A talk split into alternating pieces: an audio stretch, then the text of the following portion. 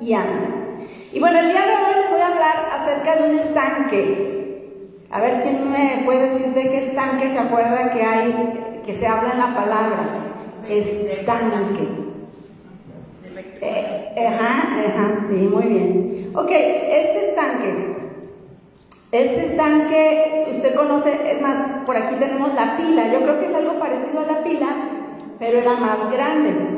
El estanque dice que es una balsa construida para recoger el agua con fines útiles, podría ser de riego, para peces, ah, y la característica que tiene un estanque es que el agua está estancada.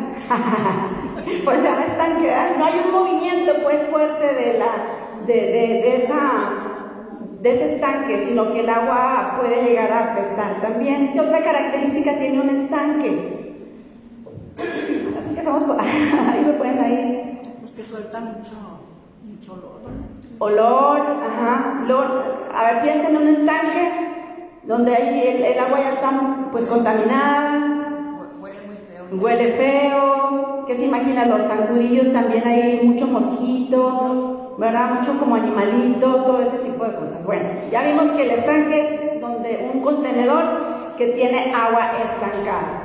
Ahora, ¿qué quiere decir estancado? Porque también voy a hablar acerca de esto. Bueno, estancado yo busqué que significa parar, suspender o interrumpir la marcha. O sea que sí, es como que alguien que va puede caminar, pero de repente se estanca y se paraliza. Viéndolo ya en la vida eh, práctica, ¿verdad? Entonces, bueno, las personas que han estado eh, son personas que han estado mucho en determinado lugar, que ya se han acostumbrado a estar en ese lugar y lo ven como normal, lo ven como normal, que ya, vean, hasta el olor. Y fíjense que esto es una característica que pasa aún hasta en las casas.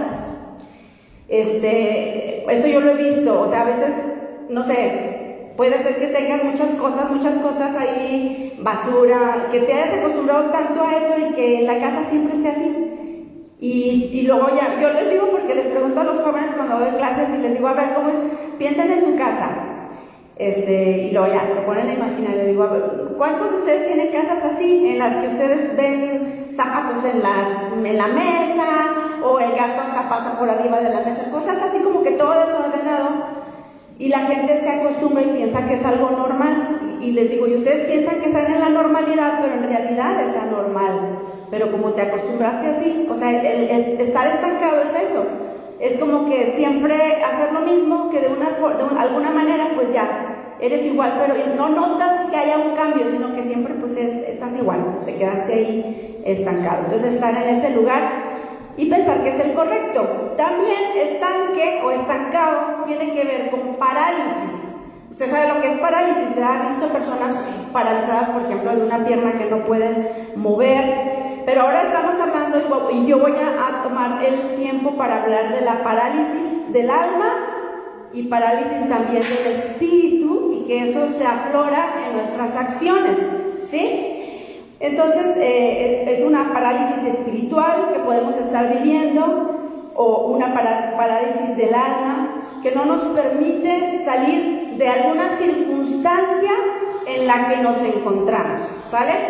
Entonces, este mensaje va dedicado a todos aquellos que sientan que su vida ha estado estancada, que están en un lugar equivocado, tal vez estás, yo sé que me van a mirar en las redes, tal vez estás viviendo en una relación que está estancada y que a lo mejor no es la correcta, pero te has acostumbrado a estar así, ¿sale?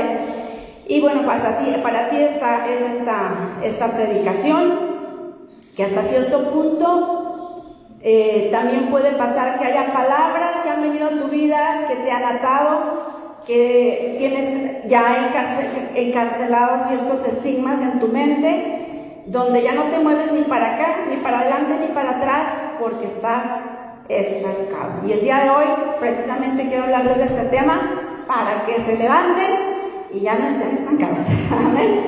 Ok, vamos a ir a la palabra, a eh, el libro de Juan, por favor, vaya ahí al libro de Juan capítulo 5. Juan capítulo 5 y vamos a leer, voy a leer rapidito del 1 al 11.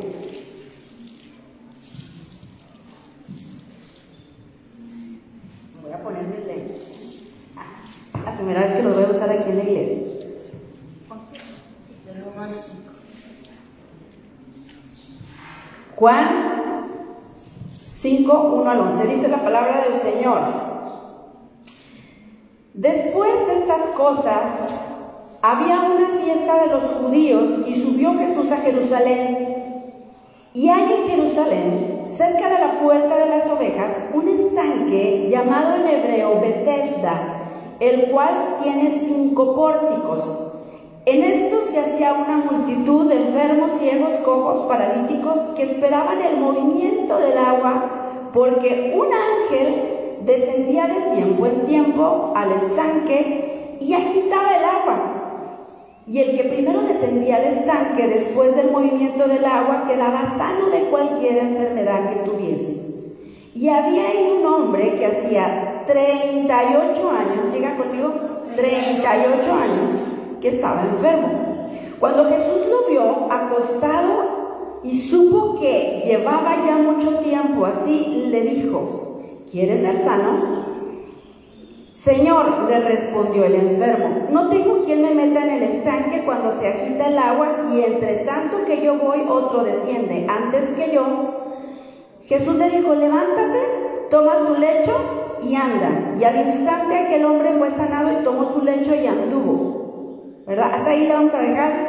Y el 10 nos dice eh, que ya ahí lo reprendieron por traer su lecho. Pero esa es la, la historia que el día de hoy quiero parafrasear con ustedes, por aquí ya la leímos, ya usted conoce esa historia, yo creo que la ha leído varias veces.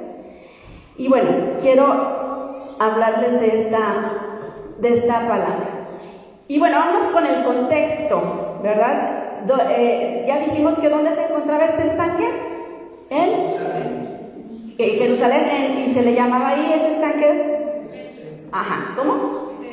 Bethesda, ¿sí? La palabra Bethesda quiere decir casa de misericordia o bien casa de gracia, ¿sí? Bueno, para ahí más eso es lo que quiere decir. Pero aquí vemos, yo me, me, ponía a ver y me puse a leer un poquito del contexto, de la historia, de dónde estaba, y dice que tiene cinco pórticos. O sea, era un estanque, fíjese bien, era un estanque en donde la gente, antes se acuerda que antes de que, viniera, de que estuviera Jesucristo y todo, antes se hacían sacrificios, ¿recuerdan? Se hacían sacrificios y la gente llevaba animales para que fueran perdonados sus pecados, ¿se acuerdan? Entonces llevaban la oveja al estanque, la lavaban y luego luego se pasaban. Dicen que ese estanque está cerca y da la puerta para llegar al templo. Entonces lavaban la oveja, se la llevaban y allá la sacrificaban, como que la, la limpiaban pues con esas aguas. ¿Sí? Ahora, tiempo después, ya cuando el tiempo de Jesucristo, ya no era usada así, ¿sí? Ya era, aunque sí estaba el agua estancada, pero ya no tenían esa, o sea, al, al 100 haciendo eso. Dice que se convirtió como que en un lugar espiritual. ¿Por qué? Porque la gente tenía esa idea de lo que pasaba en el estanque. Entonces, como el mismo gobierno vio que ese estanque ya, ya como que había pasado un milagro, como de esas veces que sale, bueno, que ha pasado en lo que es lo que es la religión tradicional, este, que sale, que se aparece, sale quien en una tortilla y luego se hace un santuario y todo eso, bueno, algo parecido, pero acá, con esto, ¿sale? Entonces el gobierno vio eso y lo que mandó construir, como la gente empezó a ir ahí, porque se empezó a escuchar esa, eso que les digo, de que sana, se sanaban cuando se movían las aguas, entonces, este, mandó a hacer cinco pórticos, ¿sí? Eran como, yo me los imaginé, incluso hasta los dibujé, eran como con columnas y como con una techo arriba para dar sombra. Y la gente iba y ahí se estaba. O sea, tenía, estaba como cubierto un pórtico, dos pórticos, hasta que sean cinco pórticos, ¿no? Y estaban ahí cubriéndose del frío y esperando a que se moviera el agua, ¿sale? Entonces, más o menos ahí se encontraba en la periferia de Jerusalén y también, bueno, les decía, tenían esa superstición extraña, mágica, mística y real, porque no era real, quiero decirles. Incluso vi que algunos historiadores comentan que esta parte de la palabra, acuérdense que se encontraron muchos manuscritos, pero que varios manuscritos no se ve bien, cuando no se ve bien una línea, este, lo ponen, le ponía nada más como la marca de que ahí no se veía bien lo que decían. Entonces, algunas traducciones de la palabra nos habla que dicen que bajaba un ángel, y a veces dicen que un ángel del Señor, pero ahí dicen que eso está aumentado, que realmente no bajaba ningún ángel, solamente se agitaba el agua y se, y, se tuvo esa superstición de que ahí se eran sanada la gente, pero realmente no era algo como de Dios. ¿Sí me explico? Y entonces aquí lo que podemos ver pues es una multitud de enfermos tirados alrededor de un estanque. Ya vimos en los pórticos, allá acomodaditos, estaban tirados alrededor de un estanque, esperando que un golpe de suerte les cambiara su vida. ¿Sale? ok, entonces está la gente ahí esperando su milagro. ¿Sí? No, no es una imagen aquí yo puedo ver que no es como que, si tú lo lees por primera vez, porque a mí me pasó, como que tú lo lees y dices, ay, qué bonito. Yo no sé si a ustedes les pasó, pero a mí me pasó, que lo, por primera vez que lo dije, ay, qué bonito, que bajaba un ángel del Señor, ¿verdad? O sea, uno se imagina que un ángel de veras, y, estaban esperando y todos ahí, pero no, ya cuando leí todo el contexto, ay, dije, no, pues qué bonito, qué bonito, no, o sea, era una superstición, era algo que no era real, pero la gente estaba ahí como que abultada, enferma, paralíticos, ciegos, cojos, todos a la espera de que se moviera el agua. Y yo no lo, no lo veo tan bonito, sino que ahora lo veo como un drama de una multitud estancada, basando su esperanza en una creencia o en una superstición que realmente, pues, puede durar mucho tiempo y la gente ahí esperanzada. Dice que este hombre tenía cuántos años? 38 años esperando ahí. Entonces decía, ay, pues estanque de Bethesda, ¿qué significaba? Casa de misericordia o casa de gracia. E indudablemente, yo no puedo dejar de pensar o de comparar y de entender que este estanque de Bethesda, así como se llama casa de misericordia, es muy similar a la iglesia. No sé si lo puedes comparar y quisiera que el día de hoy lo pudieras comparar con la iglesia. ¿Por qué? Porque yo aquí le puse varias características. Se parece demasiado la iglesia a ese estanque. Número uno le puse porque la iglesia reúne a cientos de personas. No estoy solamente hablando de la iglesia abrigo, sino hablando de otras iglesias que cada domingo reúne a cientos de personas, domingo tras domingo, sentándose incluso hasta en la misma silla, en el mismo lugar, a veces hacemos la, la, comparación que decimos, ya está tu forma, ahí en la silla, eh, durante años, esperando que un día un ángel venga a la reunión, agite el agua y haga un milagro que les cambie la vida. Si un profeta, estamos esperando que venga alguien más. Oye, Toño, ¿qué tan bueno sería poder cerrar la puerta? Que ando malita y me entra mucho el aire colado, dice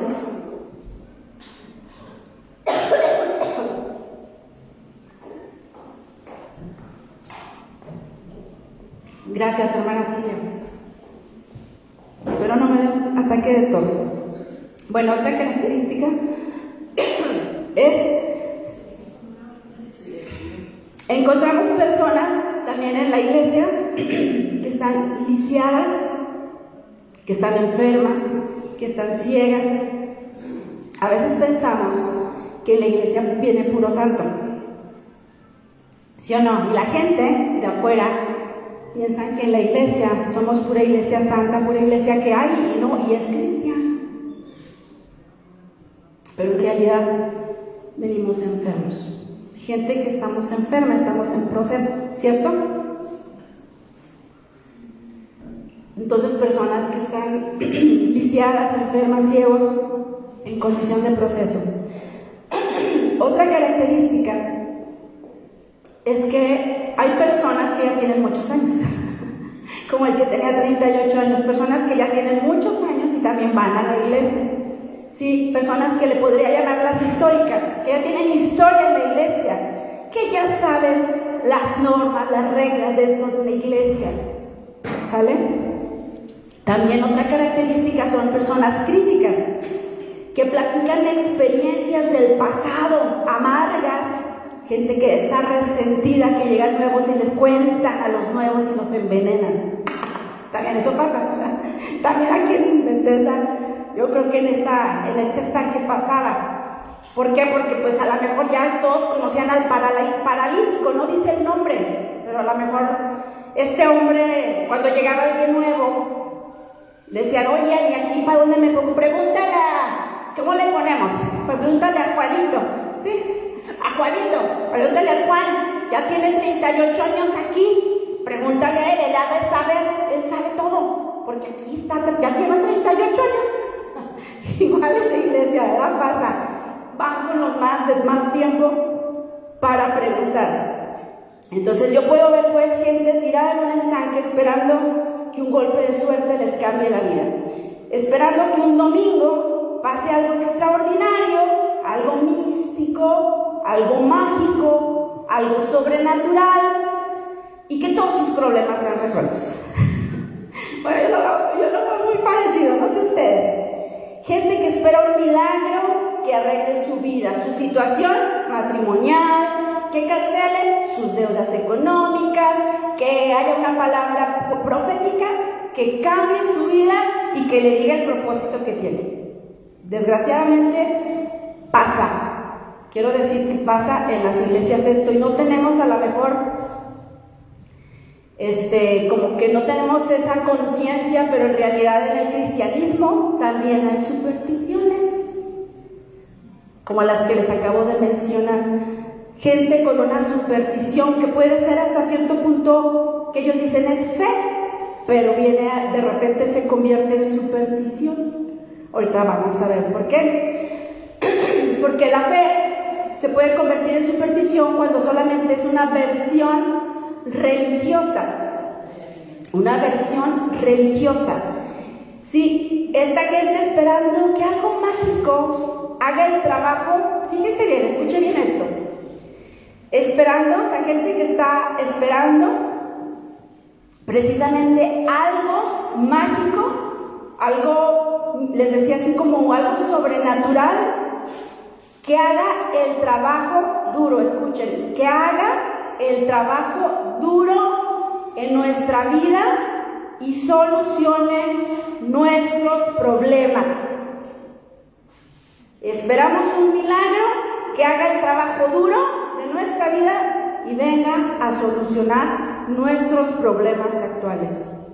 Por ejemplo, hay gente que dice, por mí para que Dios arregle mi matrimonio. Cuando tú sabes que para arreglar tu matrimonio es necesario que honres a tu esposo, que honres a tu esposa en el caso de los, igual ambos, que honres a tu esposo, que trates a tu esposo inconverso como esa, con la visión de un hombre que realmente en el futuro va a creer de Dios. Que no lo menosprecies, o sea, sabemos cómo tener un buen matrimonio, pero queremos que Dios haga algo mágico y nos cambie y nos y transforme el matrimonio. Otras personas que vienen y dicen, eh, ore por favor o vamos a orar para que vengan más almas a la iglesia. Y tal vez a lo mejor hasta podemos ungir con aceite las, porque pasa, ¿eh? Fíjense las supersticiones, ¿eh? Nomás para que también vean. Pues ay, unjamos todo aceite, las puertas, para que la gente llegue. La verdad, mis hermanos, amados hermanos, la gente no va a llegar si usted no abre su boca y predica la palabra. Podemos orar, claro que sí, para que Dios bendiga y multiplique y traiga gente. Pero tenemos que hacer las cosas. Pero a veces queremos que algo mágico pase y las sillas sean llenadas. Pero aunque hagamos ensalada en las sillas con el aceite, la cosa no va a cambiar si nosotros no decimos yo voy a predicar la palabra. Entonces, ¿vamos bien? O a veces también hay otras personas que dicen, y las he escuchado, ¿eh? que se levantan en la mañana haciendo declaraciones acerca de sus finanzas. Y que yo, y que voy a ser una persona próspera diez veces, y cristianos ¿eh? también, que voy a ser una persona próspera para que se me cancelen mis deudas.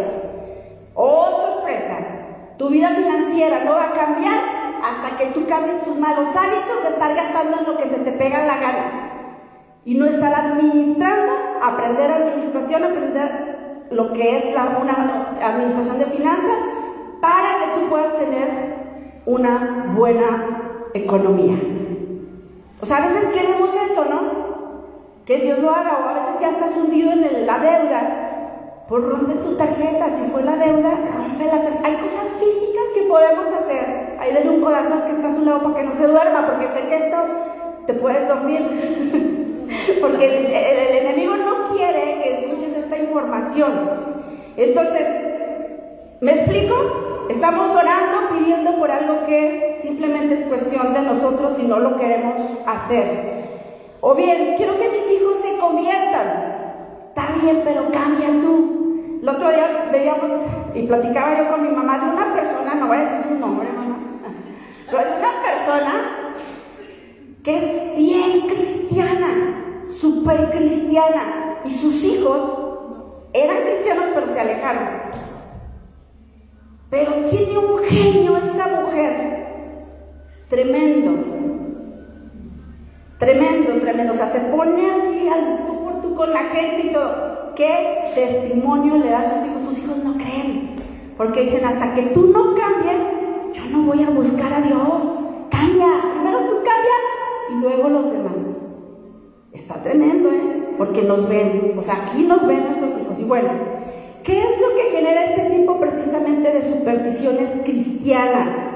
¿Qué es lo que genera este tipo de supersticiones cristianas? Cristianos sin responsabilidad. Así de simple. Tú pides un milagro, pero ¿qué crees? Dios nos pide y nos da una responsabilidad. Espero que lo vaya, lo vaya agarrando. ¿Quieres un resultado instantáneo? Pero Dios, a Dios le encanta impulsarte a un proceso comprometido de tu transformación. ¿Sí? ¿Sí vamos bien? Podemos decir, Señor, arréglame el problema, pero Él te dice, te voy a dar instrucciones para arreglar ese problema. Si es que ahora, hey, hey, no te más, obedece, obedece. La voz de Dios, ¿usted cree que está aquí? Sí, Dios, yo hablaba con los jóvenes. Yo les decía que la palabra del Señor es la que nos habla. Aquí está. Y Él nos da instrucciones cómo tener un buen matrimonio, incluso de hasta cómo poder comer bien. Porque todo lo que vivimos son consecuencias de... Ahorita vamos a ir un poquito más adelante, ¿verdad? Pero bueno. Entonces, lo que quiero decir esta mañana precisamente es que tu milagro no se encuentra en un ángel que venga a quitar el agua estancada. ¿Sí? Amados, tu problema no se va a arreglar por mucho que pases en la casa de gracia. Aquí, muchos días aquí orando, tal vez puede ser orando. Y no lo digo por ustedes, ¿eh? lo digo por otros que me están hablando o que me están escuchando, perdón que me están escuchando y que tienen muchísimas reuniones y no se pierden una reunión, Ni así puede surgir. ¿Por qué? Porque el problema está en que nosotros debemos arreglar nuestras situaciones, venir, escuchar la palabra y obedecer. Así de sencillo y de fácil. Así de sencillo. Entonces nuestro problema no se va a arreglar por mucho que pasemos en esta casa de misericordia, sino hasta que tengas un encuentro cara a cara con el misericordioso. Porque tu milagro no está en el agua agitada con el ángel, tu milagro está en la voz de Dios que te habla con autoridad. Y si tú respondes a esa voz con obediencia, ahora sí créeme que va a surgir un milagro. Va a surgir un milagro en tu vida cuando obedezcamos. Entonces, vamos a ver el día de hoy el proceso que llevó este paralítico que dijimos que se llamaba ¿cómo? Le pusimos un nombre. ¿Qué? Juanito. A Juanito. Vamos a ver el proceso que llevó Juanito el paralítico para ser sano. Y vamos a ir ahora sí al verso 6. Número 1. Número uno, para tú poder ser sano, levantarte como este paralítico, número uno, tienes que decidir, ahí anótele por favor, tienes que decidir si realmente quieres salir del estanque. Número uno, tienes que decidir si realmente quieres salir del estanque. Verso 6. ¿Qué le dijo ahí? Dice, cuando Jesús lo vio acostado, ¿cómo estaba primero? ¿Cómo estaba? Juanito. Acostado. Porque no podía caminar, obviamente. Pero a nosotros nos revela también una verdad. ¿Qué estás haciendo con ese problema, con esa situación? Ya te paralizaste. ¿Sí? Entonces, dice, cuando Jesús lo vio acostado y supo que llevaba ya mucho tiempo así, le dijo, ¿quieres ser sano? O sea, es una pregunta rara, ¿no les parece una pregunta como absurda? Que una persona que esté enferma de 38 años, yo le diría, oye Jesús, pues si tú lo sabes todo aparte, pues 38 años de estar paralítico, como que se me hace una pregunta que está fuera de... Pero Jesús le encanta hacer ese tipo de preguntas. ¿Por qué? Porque luego hay revelación en las respuestas y nos muestra el corazón de la gente. Es por eso que ahí, es por eso que ahí vemos, bueno, ahí digamos que, que me tomo agua.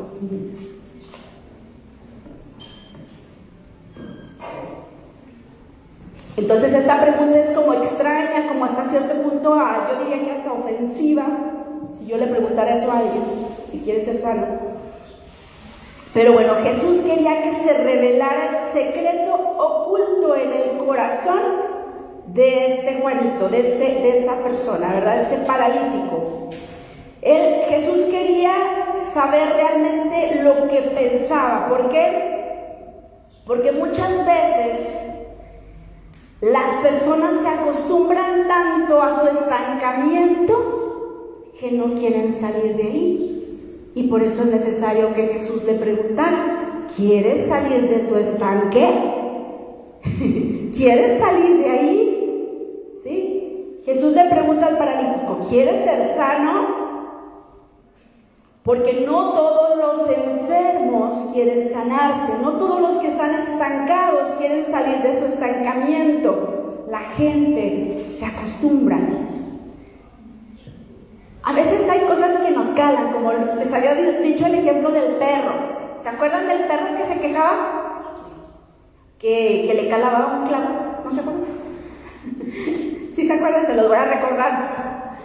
Que era un hombre que llegó de visita con una persona y estaban platicando, estaban platicando y el perro de repente se quejaba, ¡ay, wow, wow, wow, ¿Cómo le hace el perro? Se quejaba. Y el otro, no, oye, tu perro habías de llevarlo al veterinario, algo, algo da de traer ese perro. No, ahorita se calla, otra vez el perro se dormía. Y otra vez de repente empezaba y, y no, oye, tu perro si algo tiene, porque se está quejando. Y ya le dice la persona, no, es que el perro está tan cómodo ahí, sí tiene un clavo que le pica de repente, pero como nomás es de repente, pues el perro está bien cómodo ahí y no se quita porque le gusta ese lugar. a veces así estamos. Podemos tener un problema fuerte. Piensa en un problema que tengas. Un problema fuerte y como ya te acostumbraste a eso, mejor es que no quiero, a veces por no tener otro problema más, no le mueves a ese y te quedas mejor con ese problema para no hacer quedar mal a otro, para no pelearte con otro. ¿Sale? Entonces, a veces nos acostumbramos o a la situación, a lo mejor tienes un matrimonio quebrantado ya y no le quieres mover. Mejor dices así, ya que se vaya así. Oigan, se vienen a dormir bien a gusto aquí, ¿verdad? Échenle un codazo está a su lado. Es que como sé que no hay ventilación, se me duerme, pero no se me duerme, por favor.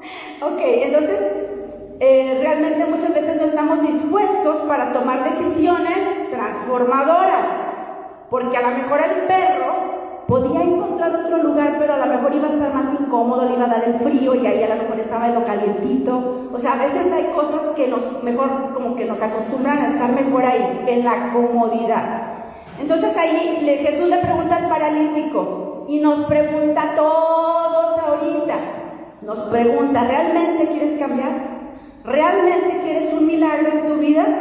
¿Realmente lo quieres hacer? Porque seamos claros, el estancamiento aunque es mediocre, la palabra mediocre es como que estar en medio de una situación que no te gusta, aunque es mediocre, de alguna manera es cómodo, es cómodo, estás a gusto. Y eso es lo que nos revela incluso una mentalidad en lo social, ¿eh? que la gente está cómoda. Y les dice, mira, que tienes que hacer esto, y que mire, que no sé qué tan, ay, así estoy. No, pero que mire que no, no, así, así, así estoy bien a gusto. No quieren dar un paso extra porque les va a costar un poco más. Sí, entonces hay gente que prefiere la comodidad de una vida mediocre que la incomodidad de una vida renovada. Lo voy a repetir, porque hay gente que prefiere la comodidad de una vida mediocre que la incomodidad de una vida renovada. Por ejemplo, un matrimonio quebrantado, ¿qué puede pasar? Que pueden haber acuerdos de que ahora vamos a acordar esto, mira, platicamos, solucionamos y acordamos determinada cosa. Y eso te va a costar y a veces no se quiere avanzar porque te va a costar. Ahora ya no tengo que gritarle, ahora ya no tengo que juzgarlo, ahora ya no tengo que criticarlo me cuesta, o sea, si me explico, nos, nos, cuesta esa parte, ¿sale? Estoy poniendo un ejemplo por cualquier, pero puede ser aplicado a cualquier cosa. Entonces hay gente que prefiere la mediocridad, o sea, estar en medio de su estancamiento, que la incomodidad de tomar decisiones dolorosas tal vez, pero que pueden transformar tu vida. Por ejemplo, las finanzas. O sea, tú sabes cómo o qué es lo que debes de gastar y qué no debes de gastar. O sea, un gasto, así de sencillo, es comprar cualquier cosa que se te pegue la gana, que andas ahí en Liverpool, ves un... ¿Para qué? O sea, piensa, piensa, piensa en tu mente si realmente eso que quieres comprar te va a dar algo. O sea, todo está a veces aquí, mis hermanos, si no tomamos decisiones que cambien y que transformen nuestras finanzas. O sea, de veras, está aquí en la mente porque es más cómodo comprarte chetos que, que, comer bien, que comer saludable. Es más fácil cocinar con manteca unos frijoles porque saben bien buenos. saben bien buenos. Pues sí, pero ¿cuánto daño te hacen? Por la manteca. Por la manteca, o, o, cocinar con mucho aceite. Es que mi mamá cocinaba con mucho aceite y mucho aceite. Oye, te hace daño. Y a veces decimos, es que no puedo. Ahorita vas a ver que sí puedes, pero no queremos salir de nuestra mediocridad, queremos estar en la mitad, en lo cómodo, en me como unas chetos o me como esto en vez de preparar un desayuno. O sea, y eso va para todos, ¿sale? O sea, son cosas que les estoy poniendo nomás así, pero eso tiene que ver con tu milagro también, con lo que tú estés pidiendo, ¿sale? Que queremos que Dios sobre, pero no queremos cambiar. Entonces, mucha gente incluso se acostumbra tanto a su enfermedad me acuerdo mucho que le preguntaba a alguien, ¿y cómo está? ¡Pos! Aquí con el mismo dolor. ¡Pos! Y yo así que... ¡ah! o sea, ya se acostumbró con mi diabetes, y batallando con mi cáncer, con mi eh, baja la, presión, con mi... O sea, ya cuando lo invitas a tomar un café, no, no, no, no más tienes que y no invitas a él, sino que invitas a otro para su pena, porque siempre anda con la pena. ¿A poco no? Hay gente que siempre está enferma. pero porque abrazan esa enfermedad, la hacen suya y ya se enamoran de ella y la... O, también gente, escuchado, que la, que la depresión. No es que me deprimí, que no sé cuánto tiempo y que no sé qué, y que me están dando para la depresión. Y ya, se acomodaron y todo, ¿y cómo estás? No, bien, pero me dijeron que tal vez pueda regresar. Si yo, ¿qué? ¿Que la depresión regresa? O sea, por favor, la depresión ¿Sabes a qué causa la depresión? Son cuestiones emocionales que te tienes que tratar directamente con Dios.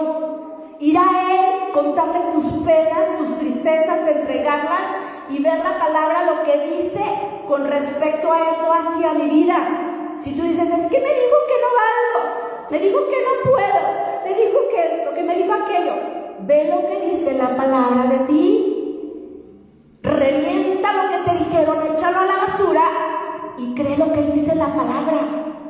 Y adiós depresión. La depresión no tiene que estar en tu vida, no le des cavidad, no la dejes entrar, porque esa depresión es emocional. ¿Qué quiero decir emocional? Que es de ti, pues, que tú tienes mucha parte en eso tienes que trabajarlo, pero de la mano de Dios. ¿Sale? Entonces les decía, entonces por eso Jesús le preguntó, en verdad, ¿Tú quieres ser sano? Le dice al paralítico, ¿quieres ser sano? Porque el cambiar implica asumir el precio de la responsabilidad, mis amados.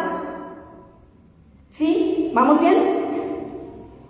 El cambio implica asumir el precio de la responsabilidad. ¿Estás dispuesto a soltar lo viejo? Yo te pregunto, ¿estás dispuesto, dispuesta a soltar lo viejo para agarrar lo nuevo? ¿Estás listo, lista para abandonar la comodidad de tu estancamiento y entrar en la incomodidad de tu progreso? Esa es una pregunta que quiero que tú te hagas. Porque ahora sí vamos, y hasta le puse ahí una carita triste, que a veces me dicen, ay hermana, es que yo no puedo, es que yo no puedo cambiar. Y eso me ha pasado con la comida, ¿eh?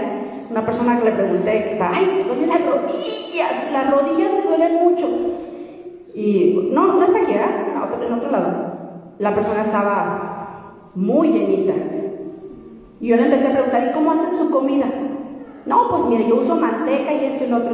Deje la manteca, deje los aceites, deje el pan, deje esto y lo otro, y se me va a caminar todos los días. Y dice, ah, no, es que no queremos hacer nada por nosotros. Y tenemos que hacerlo. Si estás mal de las rodillas, verifica tu peso. Eso es importante. Porque yo me he fijado que las rodillas empiezan a doler cuando comenzamos a crecer para los lados. ¿Sale? Entonces hay gente que me dice, yo no puedo cambiar. Y yo te voy a decir, sí puedes cambiar. Pero tú sabes que en el fondo, fondo, fondo, fondo, fondo, fondo, por ejemplo, otro, otro ejemplo, antes de decir eso, otro ejemplo, gente que está bien humilde o gente que que puede generar ingresos, lo voy a decir. Que puede generar ingresos. Que digo, tú puedes, mira esto, lo otro, y les tengo consejos y todo. Así, mira, le vas a hacer así. ¿Cómo ves? Ahí está, hágalo. No, la comodidad, la comodidad. Y no lo hace. Porque no quiere salir de su estado de estancamiento. Y tenemos que salir de eso. Entonces yo te digo, sí puedes cambiar, pero tú sabes que aunque no tengas dinero, o aunque no estés quejándote de que te duelen las rodillas o de que estás enfermo por X situación que tú sigas haciendo y no dejes de practicarlo, tú sabes que en el fondo, fondo, no quieres cambiar, no quieres tener más dinero, no quieres ser próspero, no quieres salud. ¿Por qué? Porque no quieres en el fondo no quieres. Por eso Jesús le pregunta al paralítico, ¿quieres cambiar? ¿Quieres ser sano? Por eso es la pregunta, porque realmente en el fondo no queremos. Todos, absolutamente todos, podemos cambiar. Solo que todos en el fondo no queremos cambiar. Nuestro adulterio, si estás en adulterio dices, no, es que estoy a gusto. Estoy a gusto con esta persona. No quiero, o sea, sabe la respuesta, sabe lo que Dios dice pero está justo, no quiere cambiar. O sea, así de sencillo, ¿sale? Porque todos sabemos, y díganme si no, todos sabemos cómo podemos tener un matrimonio bueno. Todos sabemos cómo podemos tener un matrimonio bueno, pero no queremos. Todos sabemos cómo puedes tener una salud buena, haciendo ejercicio, comiendo bien, pero no queremos. No nos levantamos, nos da flojera ir a correr, ¿o no? Hoy.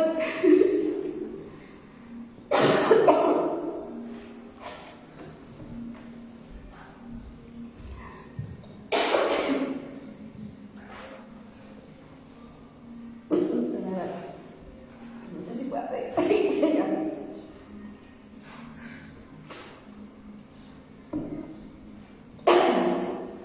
Perdón.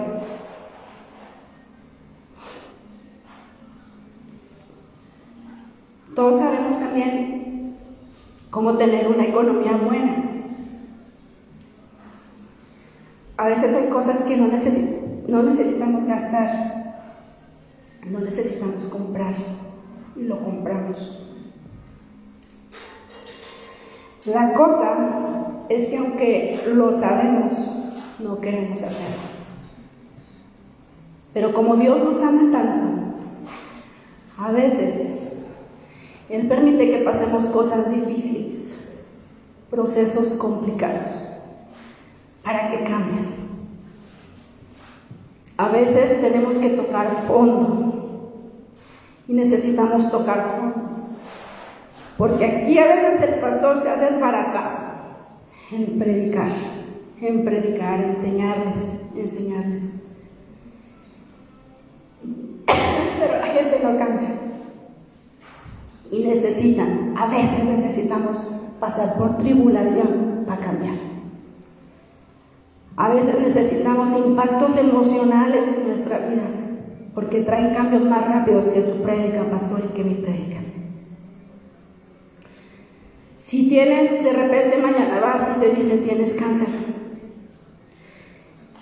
dejas de fumar, para los que me ven, sé que aquí nadie fuma, pero para los que me ven, dejas el cigarro, porque te dijeron que tenías cáncer.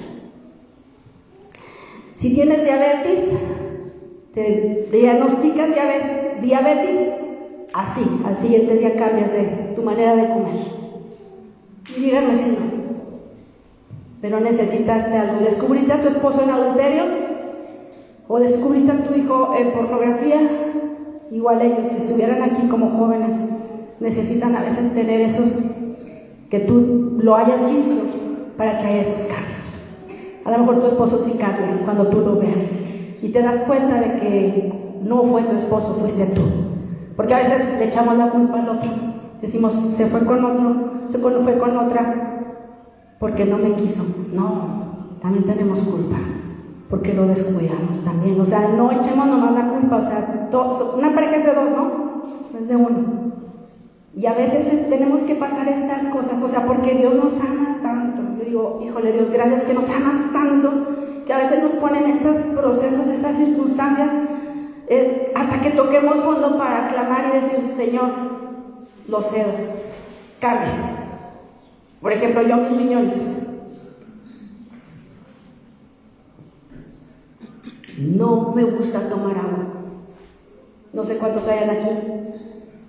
No me gusta tomar agua. Y mis riñones se me, han afectado. Y me dice el doctor, tome sí, y tome, y tome. Estoy tomando agua. Pero antes, ¿por qué no lo hacía? O sea, porque nos da la comodidad, se nos olvida, no nos interesa, no lo valoramos. Y hasta que pasa algo así, dices, Dios, qué bonito es cuando tenía mis riñones bien.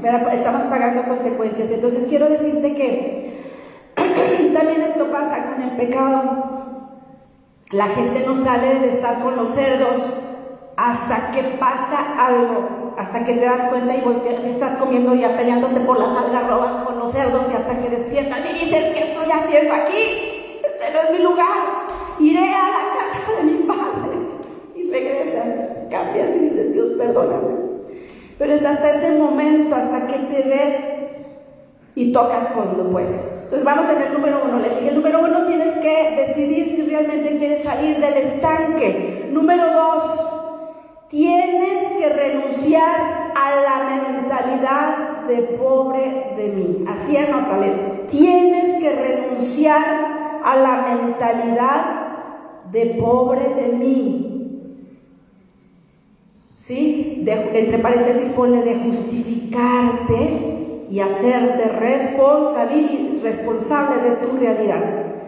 ¿Sí? Entre paréntesis pone, deja de justificarte, voy a dejar de justificarme y me voy a ser responsable de mi realidad. ¿Sale? Vamos al verso 7.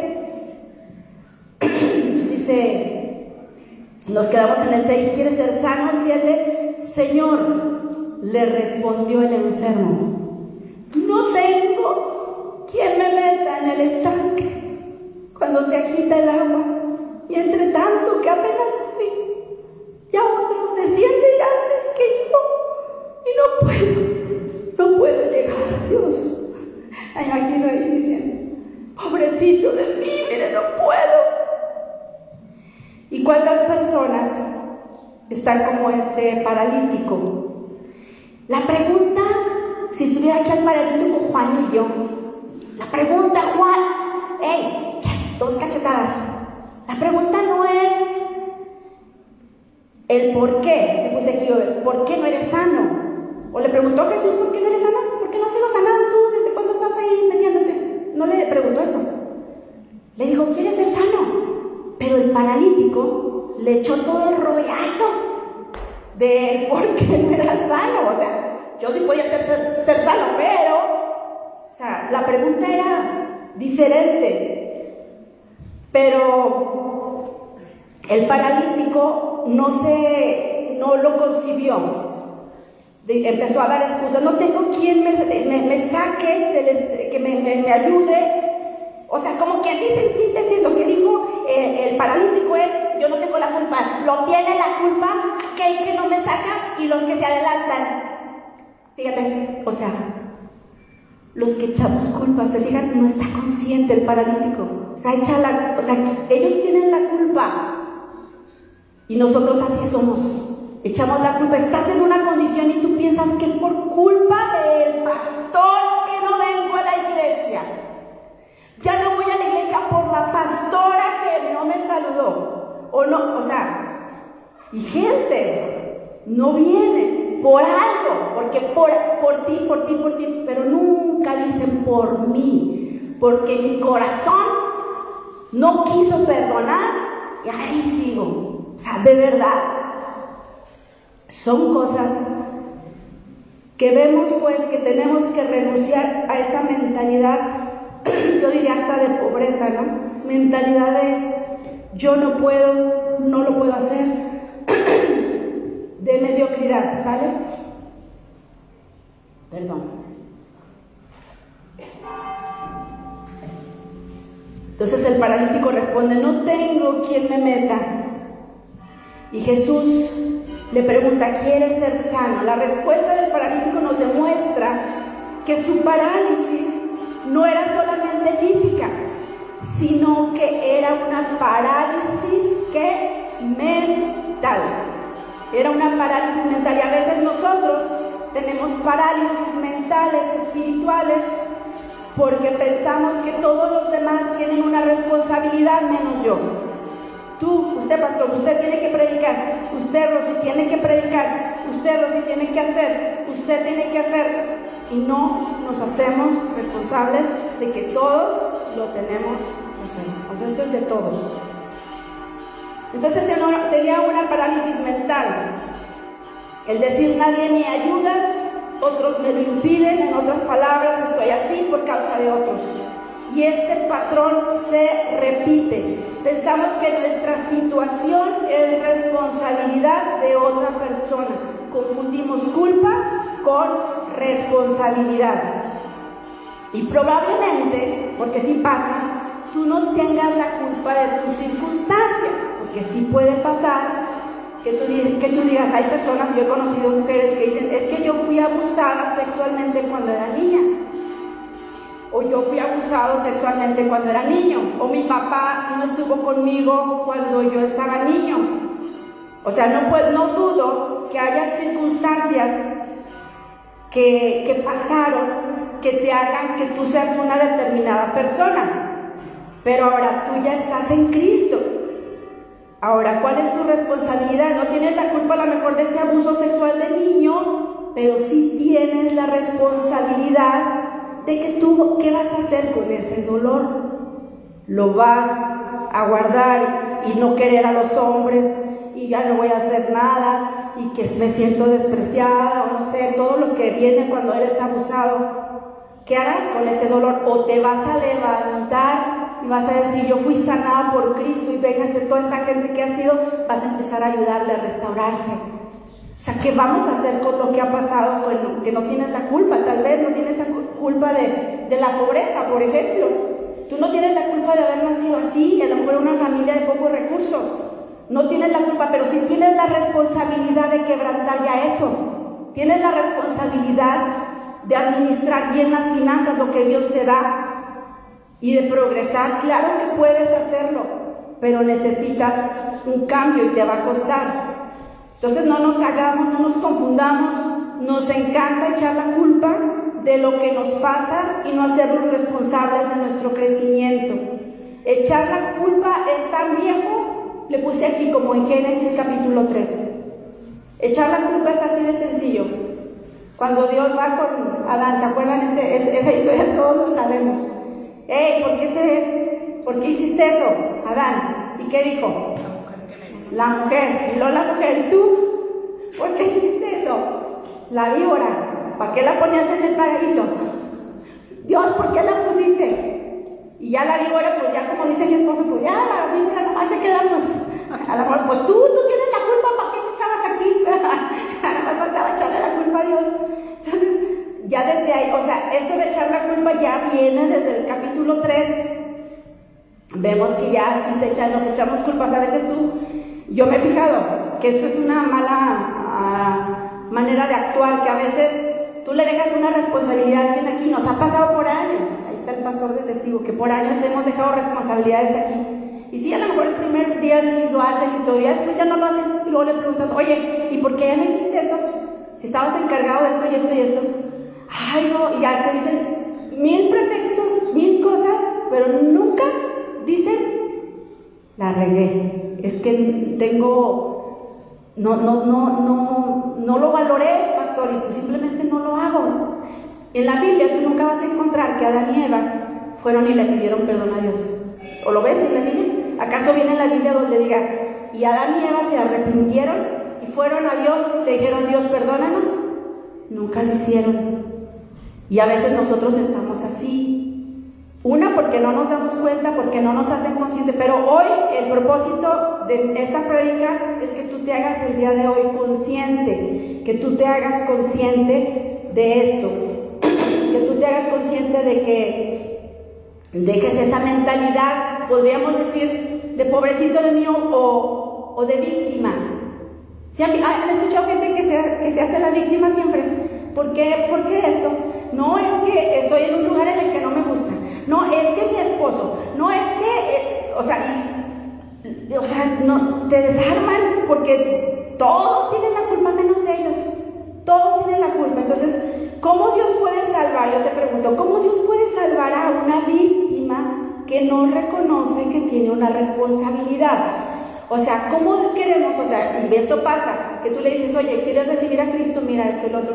Y la gente sí lo hace. Si ellos no están conscientes de su pecado, si la gente no está consciente de que ofendió el corazón de Dios, o sea, por más oraciones que me haga de recibir a Cristo, no es algo.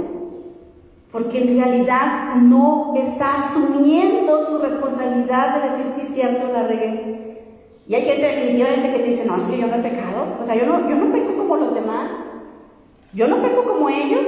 Yo peco poquito nomás, pero yo no soy tan malo como aquellos. ¿A poco no? Entonces se necesita, para que una persona sea salva realmente, es que realmente reconozca. Señor, y haga la, ahora sí haga la oración, Dios, perdóname. Perdóname por todos mis pecados. O sea, te haces responsable de tus pecados. Y ahora sí viene de Dios perdonarte y hacerte hijo. Pero no, no es no más con que repita algo así, o sea, no, ya sería otra, les había dicho que se le llamaba como tipo algo místico que queremos, ay, repite la oración, repitió la oración, no, es que tiene que venir de acá y tiene que hacerse consciente de que es pecador, ¿sí? Es lo mismo que un alcohólico, eso usted lo sabe. Por ahí en la casa tenemos un problemilla ahí, no, en la familia, pues, que decimos, no es que vaya al psicólogo persona, vaya al psicólogo un familiar que tenemos. Que vaya al psicólogo, pues es que por más que queramos mandarlo con el psicólogo, mientras la persona no esté consciente de que tiene un problema, no va a ser restaurado. Hasta yo eso se los enseño en la escuela. Si la, el cliente, la persona va este, a fuerzas al doctor, o sea, no al doctor, más bien al psicólogo, pues no, o sea, por más que queramos, mientras no haya una conciencia no va a cambiar. O sea, el alcohólico que dice, es que yo no soy alcohólico, yo nomás te tomo en las fiestas. ¿Sí han escuchado eso? Nomás en las fiestas y cada, cada sábado, cada domingo, sábado, domingo y todo. Los viernes, sábado domingo, ¿no? Oye, es alcohólico, pero no lo reconocen. Entonces, no, a mí me hacen los mandados. Así tenía un primo, ¿verdad? Que decía, no, yo, cuando quiera dejo el. ¿Y eh, de dónde está ya? Ya murió este primo que te vi, que decía eso. Yo domingo vino. Y no, o sea, el no reconocer, ¿sale? Entonces, renunciamos a esta mentalidad de víctima. Es el que cree que otro es responsable de su circunstancia, ¿sí? Entonces, este que tiene mentalidad de víctima no se da cuenta de esto. Yo quisiera que usted el día de hoy, cuando se vea viendo echándole la culpa a otro, reflexione y diga, la verdad sí la regué, perdón. Hay, gente que siempre está justificándose. No es que, porque no llegaste, no es que, ¿sabe qué? Se me atravesó, en vez de decir, ¿sabes qué? No tomé el tiempo y la verdad tuve la culpa. o sea, asumir nuestra responsabilidad. Solo nos hacemos responsables y conscientes de nuestras circunstancias siempre que nosotros, solo sí, solo sí, nosotros nos hacemos responsables y conscientes de nuestras circunstancias, tendremos el poder, con la ayuda de Dios, para poder ser cambiadas las cosas, para cambiarlas, ¿sí? Eh, ha habido también movimientos en los que hay gente muy, muy obesa y dicen que hagan una oración por ti para que te pierdas el peso. ¿No han escuchado? o sea, fíjense las supersticiones tan grandes que sí. No, no, sí, ¿eh? es algo real en el cristianismo. Ora por mí para que se te vaya el peso. O sea, oye, mejor hay que cerrar la boca, ¿verdad? Para no comer tanto, o sea, y educarte. O sea, la más, digo, son cosas que todavía siguen pasando, ¿no?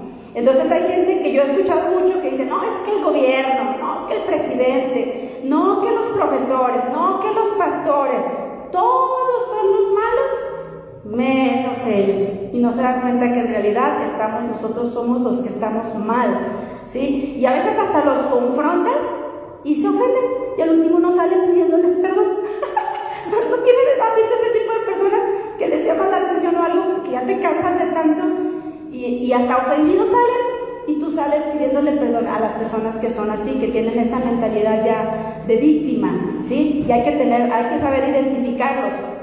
Y bueno, aquí pues en este estanque llamado Bethesda, que ya, que ya vimos que, que es la iglesia, hay muchos que hablan y se nota en su manera de hablar. Los patrones mentales de autolástima que traen y de victimismo se justifican de todo. Ándele, usted comparta la palabra, no, es que yo no, no, es que yo no puedo, es que yo no. Todos podemos, pero no queremos. Pero todos podemos, todos podemos. Es nomás cuestión de que lo decidas. ¿Sí? Entonces, a veces también no, comenzamos algo y no terminamos. Empezamos algo. Y esa es otra de las cosas que he visto de este tipo de pensamientos, que nos estancamos. Empiezas algo y no lo terminas. Empiezas algo y no lo terminas. Empiezas algo y no lo terminas y lo vas dejando y se van dejando y se van dejando. damos, damos responsabilidad y no lo hacemos. O sea, nada más pedimos de otros que sean responsables, pero nosotros no nos hacemos responsables de nosotros, pero todo es cuestión de la mentalidad. Entonces, ay, pues a veces tenemos que como que, yo creo que hoy sí ameritan, si me pueden ayudar con la música, ya casi terminó, pero sí, sí, te acuerdas, si me pudieran poner, bueno, te acuerdas. bueno, sí, pues. Ok, entonces, eh, muchas veces la culpa pues es de nosotros y le echamos la culpa a los demás. La mentalidad de autolástima, de autocompasión, de victimismo, de justificación. Quiero decirte que esto boicotea los propósitos de Dios en tu vida. ¿Sí? Otro repito. Tu mentalidad de autolástima, de decir yo no puedo, me da miedo, esto, lo otro. Ay, es que quién sabe, es que no lo voy a poder hacer. De autocompasión, victimismo, justificación, boicotean los propósitos de Dios en tu vida y, lo y está orquestado directamente del infierno. Esos pensamientos que te llegan a ti de autolástima, de que no puedo, de que no lo voy a hacer, de que te sientes la víctima en el mundo, están orquestados por el infierno. ¿Por qué te lo digo? Porque Pedro, cuando, ¿te acuerdas cuando Jesús iba a ir a la cruz? Iba a ir a la cruz y que dijo Pedro, ¡eh, no, no, no lo hagas! Ten compasión de ti, ¿te acuerdas? Y Jesús, ¿qué le dijo? Apártate de mí, Satanás. O sea, eso es mentalidad satánica. Sí, personas que, que está queriendo ahí tener compasión. A veces nosotros mismos nos ponemos esa mentalidad y boicoteamos los, los, propósitos de Dios. Jesús nos enseñó a no ser una víctima. ¿Por qué? Porque Él mismo se entregó y fue a la cruz voluntariamente. Si Él no hubiera querido, si Él no hubiera querido, tú y yo ni siquiera estaríamos aquí. Si Él hubiera dicho, no, es que no, no, no, no. O sea, ¿cómo voy a ir a la cruz? ¿Y yo por qué tengo que pagar por ellos? Imagínate que estuviera así. ¿Y por qué? No, yo no lo voy a hacer. O sea, Jesús nos enseñó a no ser una víctima. Él no dijo, ay, pobre de mí. No, no me lleven, no, no. O sea, él no dijo eso. Él se puso, o sea, se puso literal como decimos en México, los pantalones y dijo, yo voy por ellos, yo voy, yo lo hago. Estoy dispuesto, estoy dispuesta a hacerlo. Entonces vemos pues que Jesús nos enseñó con su ejemplo a no ser víctimas. Nos enseñó con su ejemplo a tener la responsabilidad de las cosas y decir, aquí voy a poner eh, eh, este, mi matrimonio en orden. Yo lo voy a hacer. Voy a poner mis finanzas en orden. Voy a poner mi salud en orden. Tú tienes la responsabilidad de hacerlo. Ya no estés pidiendo que Dios haga un milagro en tu vida. Hazlo, hazlo tú. O sea, empieza tú y vas a ver que el milagro va a venir a tu vida, pero porque tú empiezas a hacerlo, empiezas a hacerlo claro con la ayuda de Dios. Punto número tres y último, voy recapitulando. Primer punto para ser, eh, que llevó el paralítico para ser sano. Número uno, tienes que decidir si realmente quieres salir del estanque. Número dos, tienes que renunciar a la mentalidad de pobre del mío, de víctima. Y número tres, obedece la voz de Jesús. Verso 8 dice, Jesús le dijo, levántate, toma tu lecho y anda. Ese es el punto 3, mis amados. Levántese, levántese, ya no más mentalidad de víctima, no más con lloraderos y de que, ay, yo ya, agarra tu responsabilidad, obedece la voz de Jesús. Es una orden, dice, te da una orden, levántate y toma tu responsabilidad. Por eso le puse así a, este, a, este, a esta predicación. Le puse, levántate, toma tu responsabilidad y anda. El paralítico no dejó su, su, guerrero ahí.